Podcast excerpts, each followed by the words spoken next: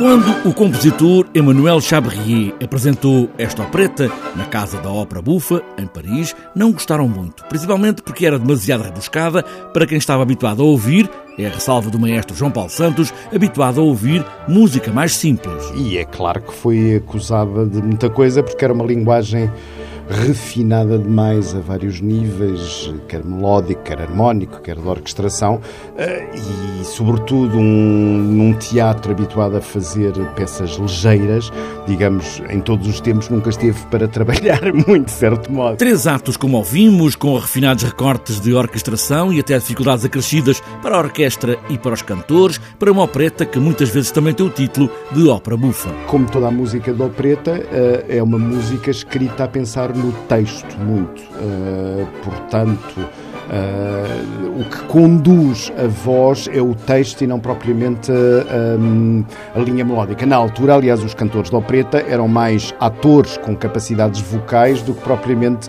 cantores uh, com, com, capacidades histriónicas, digamos. Era, eram, era mesmo outra classe. Hoje em dia é que temos tendência a fazer estas coisas, obviamente com cantores mesmo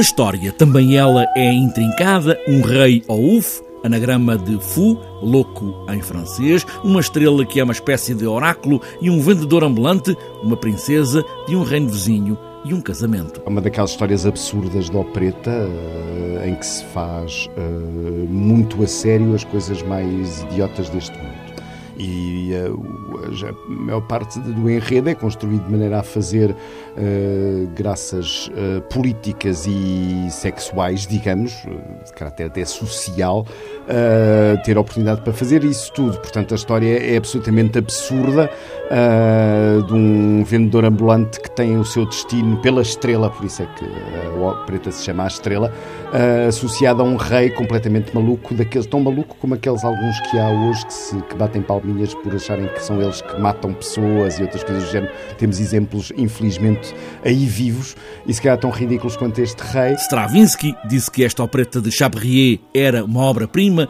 música de um compositor que se dizia autodidata, com música de uma outra dimensão.